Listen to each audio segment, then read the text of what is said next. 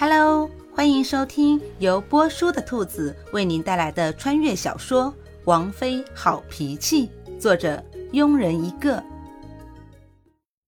第七十五章，从小花受伤到小花苏醒，除了制作输血工具，古欣欣都待在小花的身边，寸步不离，甚至身上染了血的衣服还没换下来。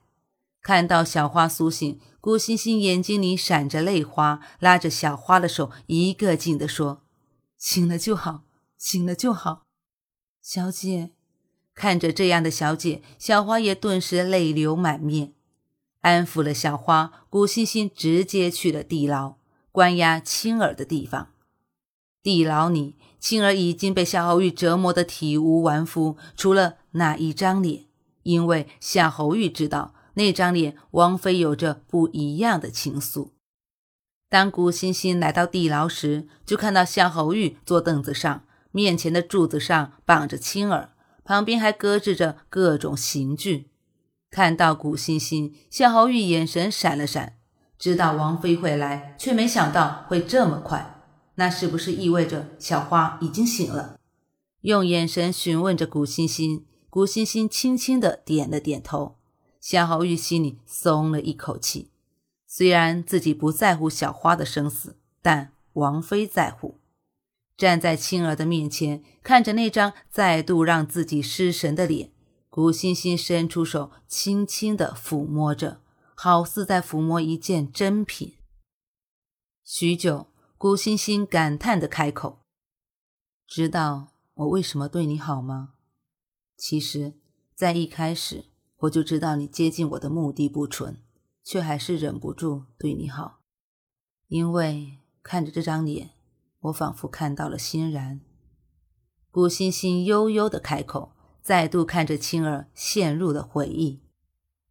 欣然，古欣然，我的亲妹妹。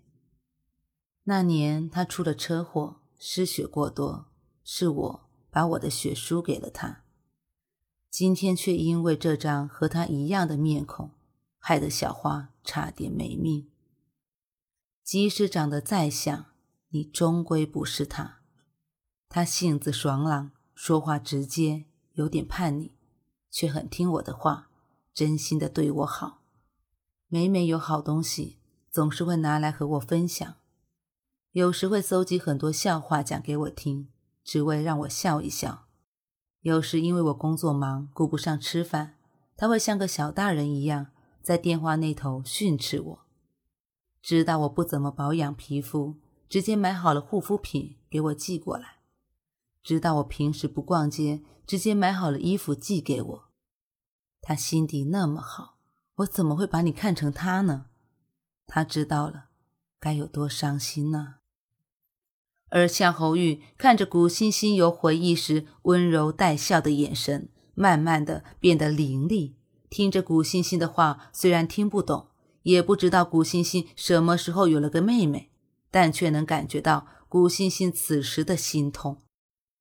你说，我是不是该把你这张脸毁了？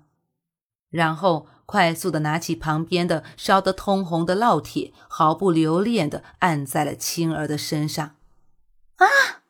顿时，青儿尖叫的声音响起。看着那张因为痛苦而抽搐的脸，古欣欣有一瞬的心软。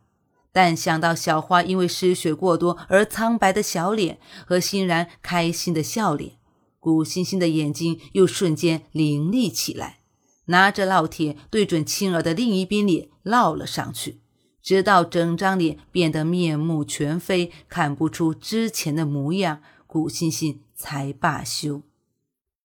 从地牢里面出来，原本有点阴沉的天气下起了倾盆大雨。原本夏侯玉想把伞举在古欣欣的头顶，却因为古欣欣的一句话“下雨的天，我不喜欢打伞”而放弃了。于是，古欣欣和夏侯玉一前一后的在雨中缓缓的走着。本集播讲完毕。如果你也喜欢这部小说，请订阅、评论哦。咱们下集见。